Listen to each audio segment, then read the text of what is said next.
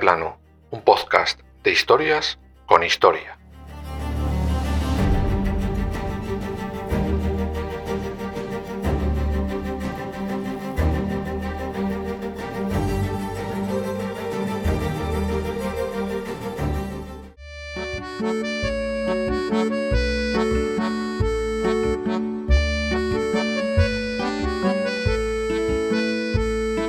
Dios me la dio, ay de quien me la quite.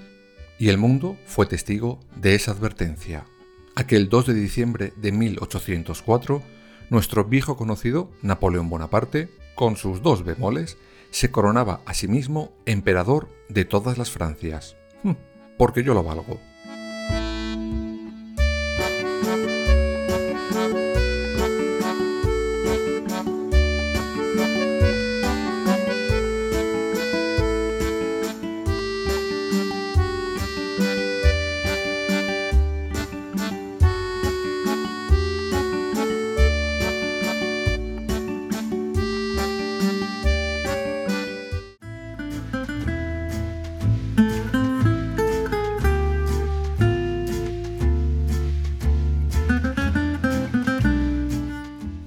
De asistir como invitados a la coronación propiamente dicha, vamos como siempre a viajar unos meses antes para entender cómo es posible que esto ocurriera. Nos vamos a los años previos, los de la Revolución Francesa. Allí se instaura la Primera República y el país vecino tiene hasta tres formas de gobierno diferentes. La primera fue la Convención Nacional o también conocida como el Terror. La segunda fue el Directorio, quizás la más democrática tal y como entendemos esa palabra hoy en día ya hablaremos en profundidad de ambas cuando toque, pero la que hoy nos interesa es la tercera, llamada el consulado. ¿Y por qué? Pues básicamente porque arranca gracias al golpe de Estado que da Bonaparte. En un principio arranca con la figura de tres cónsules, aunque rápidamente el general más conocido de Francia se asegura que su cargo de cónsul sea vitalicio. Napoleón empieza a centralizar en su persona toda la administración, aunque en honor a la verdad también hace grandes reformas, como la separación de poderes en el sistema judicial, algo bastante revolucionario para la época. Pues bien, en esa andaba Francia en mayo de 1804. Ese mes, el propio Senado le propone que acepte el cargo de emperador. Sí, sí, sí, emperador. De locos, ¿no? Los que habían guillotinado a todo el que pasaba por allí y no oliera republicano, ahora le daba a un general el título no de rey, sino de emperador. Según ellos mismos, lo hacían para asegurar la continuación en la descendencia de Napoleón, el cargo de cónsul vitalicio, y con ese movimiento evitarían la vuelta de los Borbones. Vamos, quitas a un rey para terminar poniendo a un emperador. Hm, todo bien, excepto por un pequeño detalle. Bonaparte a ese ofrecimiento dice no.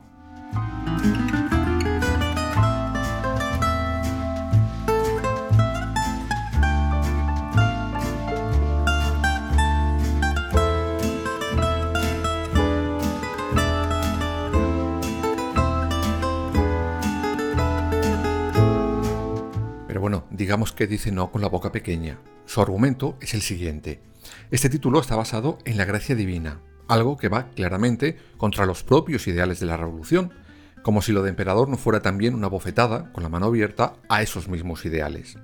Para darle ese toque revolucionario, el Senado lo somete a votación, algo que supone un mero trámite, pues lo aprueban holgadamente. Pero Napoleón insiste y quiere someterlo a referéndum popular. De los 7 millones de electores franceses, votan la mitad.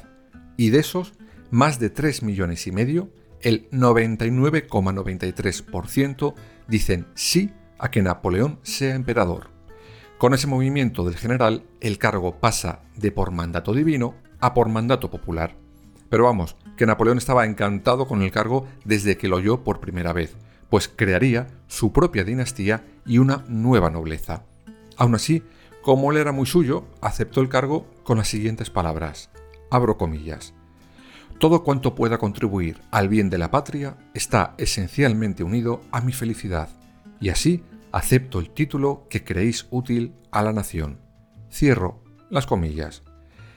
Es que este Bonaparte era muy sacrificado.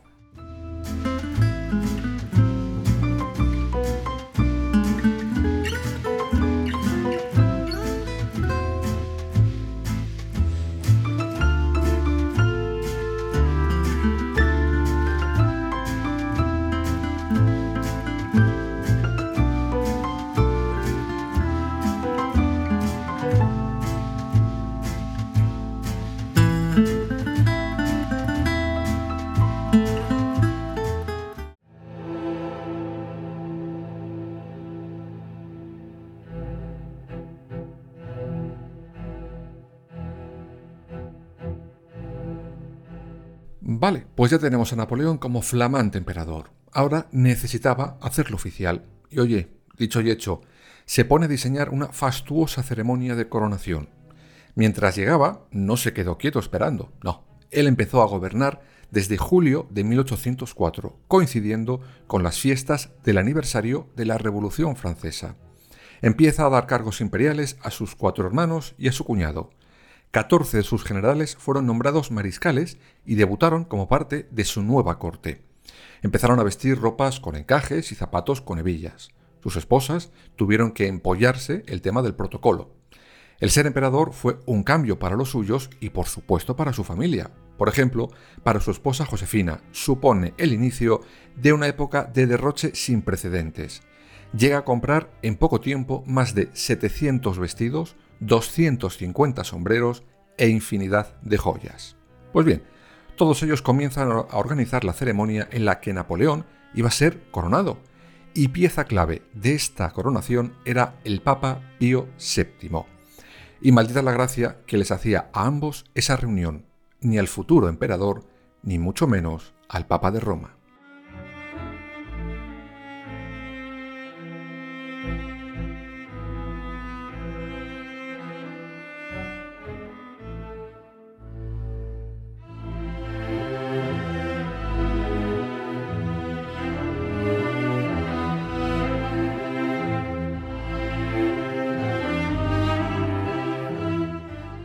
En un principio, el Papa declina participar en esa coronación porque jamás un Papa había salido de Roma, mucho menos para ir a París a ponerle una corona a nadie. Pero Napoleón tenía meridianamente claro que debía ser el Papa quien le debía poner la corona. Lo necesita para conferirle cierto aire religioso al acto, más como imagen que como creencia propia, pues Bonaparte no era para nada amigo de las ceremonias religiosas. Y eso el Papa lo sabía perfectamente.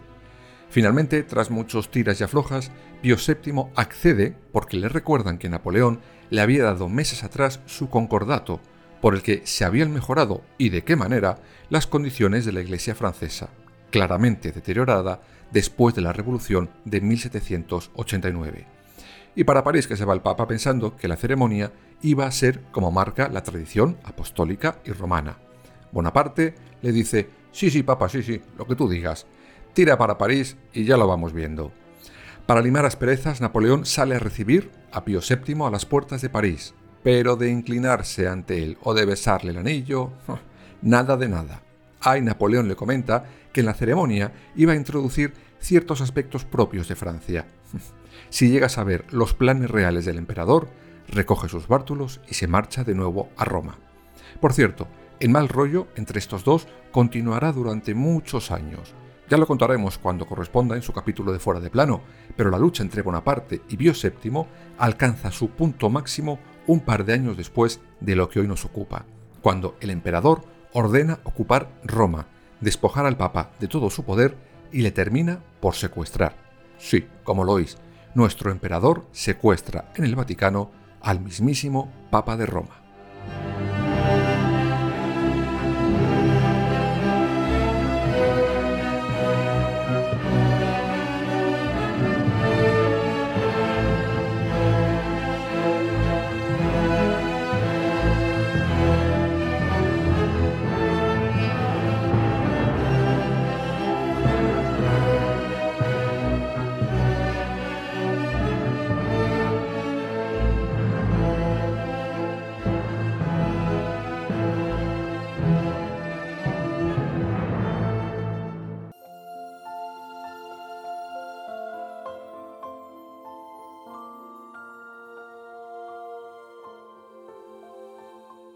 Pero volvamos a la ceremonia. Habíamos dejado a Napoleón recibiendo en París al Papa, y con él estaba, claro, su esposa, Josefina. Ahí le confiesa al Papa que no están casados por la Iglesia. Ya os he comentado antes que Napoleón era muy poco fan de cualquier tema religioso. Veía la religión con un atraso y solo la usaba si podía sacar algún beneficio de ella. Pío VII entra en trance y dice que antes de poner ninguna corona, o se casan o se casan. Y oye, dicho y hecho, un par de días antes del gran día, en una capilla privada de palacio y sin testigos, Pío VII casa a Napoleón con Josefina. y llegamos por fin al fantástico día 2 de diciembre de aquel 1804. Bonaparte se levanta a las 8 de la mañana y se viste de gala. Un chaleco de terciopelo azul con bordados de oro y botones de diamante. Vamos, discretito que iba él. Por si fuera poco, se coloca una corona de laurel de oro. Y una hora después se sube a su carruaje tirado por ocho caballos. Parte desde el Palacio de las Tullerías hasta la Catedral de Notre Dame, lugar elegido para la gran ceremonia. Durante el paseo, miles de curiosos se agolpan, como es normal, para alabar a su flamante emperador. Llegan a Notre Dame, que parecía más un salón de bodas que una catedral. Dos orquestas, cuatro coros, bandas militares. En fin, Napoleón entra del brazo de su esposa luciendo un manto imperial. En el altar mayor le esperaban la corona y el papa, sentado y con pocas ganas, la verdad, rodeado de sus cardenales. Supongo que estarían ahí para evitar que Pío VII fuera el papa a la fuga.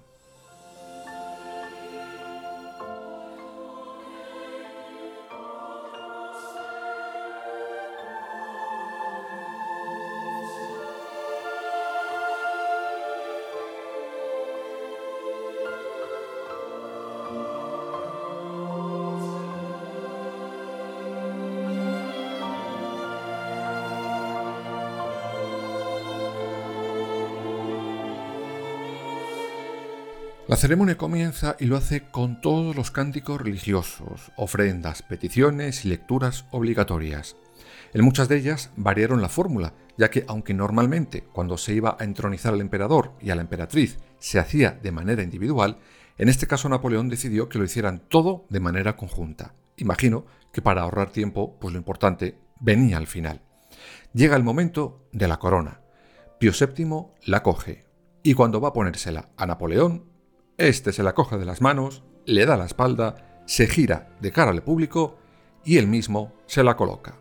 Ole, di que sí, porque yo lo valgo.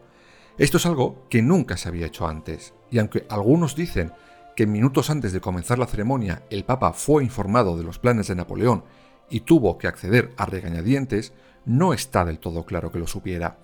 Finalmente Bonaparte hace ir al Papa de Roma a París para que sea testigo de cómo él mismo con sus manitas se corona emperador de todas las Francias. Cuando ya tenía su corona, coge la de Josefina y él mismo también se la coloca a su esposa. Con este gesto Napoleón quería dejar claras dos cosas. La primera, que esa corona la obtenía por sus propios méritos y no como un mandato divino. Y dice que la segunda era dejar claro que gobernaría de cara al pueblo. Coronados ambos, Pío VII exclamó, que Dios te confirme en esta tierra y que Cristo te dé para gobernar con Él en su reino eterno. Que el emperador viva para siempre. Después de eso, cogió sus bártulos y se fue a sentar a la sacristía, pues a partir de ese punto empezaría la ceremonia civil, y por ahí sí que no estaba dispuesto a pasar.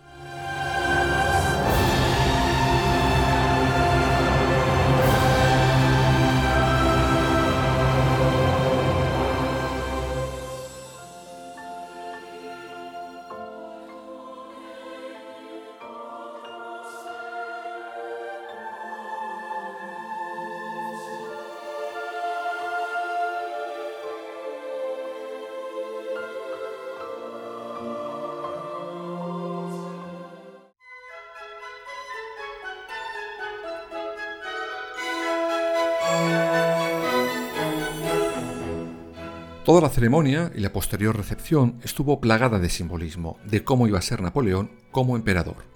Durante esa recepción estuvo sentado en un trono que tenía grabada una gigantesca letra N. Tenía una copia del cetro que solía usar Carlomagno. Dicen que a su hermano José Bonaparte, nuestro futuro rey, le susurró si nos viera nuestro padre. Su padre, un abogado representante de Córcega en la corte de Luis XVI, y cuyo hijo tenía un trono más trono y más grande que el de aquel último Borbón guillotinado. Por cierto, todo esto que os he contado de la ceremonia, Napoleón quiere que quede plasmado en una gigantesca obra de arte, y así fue, aunque quizás no como a él le hubiera gustado.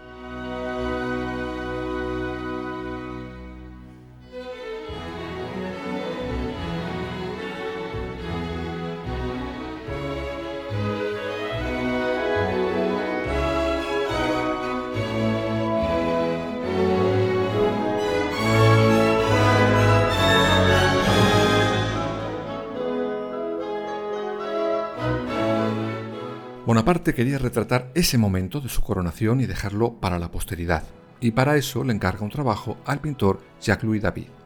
Debía ser un cuadro enorme para vanagloriar ese acto y su figura. Realmente era un encargo de cuatro cuadros, aunque el más importante sería el último, con la escena en la que Napoleón le quita la corona a Pío VII y se la pone él. Vamos, haciendo sarna contra el Papa para toda la eternidad. David acudió al ensayo con marionetas que se había producido el día 1 de diciembre y también a la propia ceremonia. Por su taller pasan parte de los principales invitados a la misma, a excepción de los ya emperadores y el propio Pío VII. Y aunque el encargo estaba claro, el artista decide cambiar un poquito la escena. No pintaría el momento en el que el emperador se autocorona, sino cuando corona a Josefina. No quería hacer un cuadro con un momento tan megalómano, sino un poquito más digno. Cuando Napoleón ve la obra acabada y después de las explicaciones del pintor, acaba accediendo y le compra ese argumento. Queda mejor retratar eso que su momento de autocoronación, aunque años después, en su destierro final, escribió que ese cambio se debió a intrigas entre Josefina y el propio Jacques-Louis David.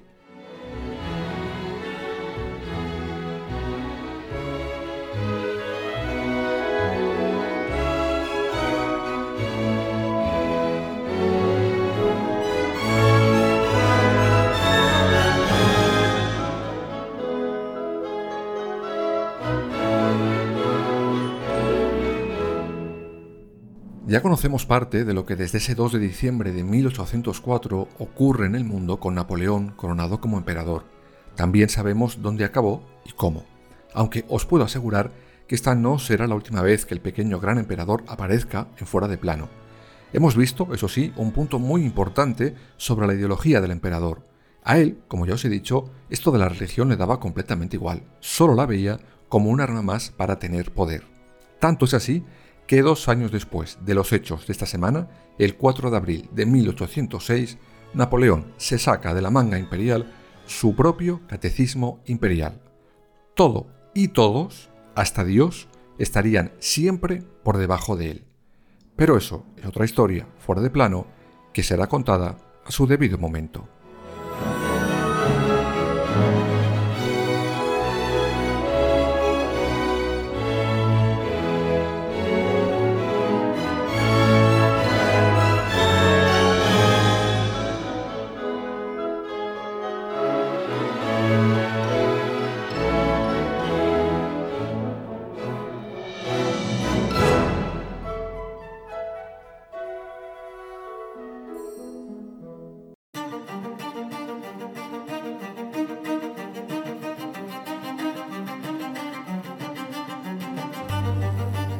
Fuera de plano, suscríbete en las principales plataformas y síguenos en nuestras redes sociales, Instagram, Twitter y Facebook. Fuera barra baja de plano.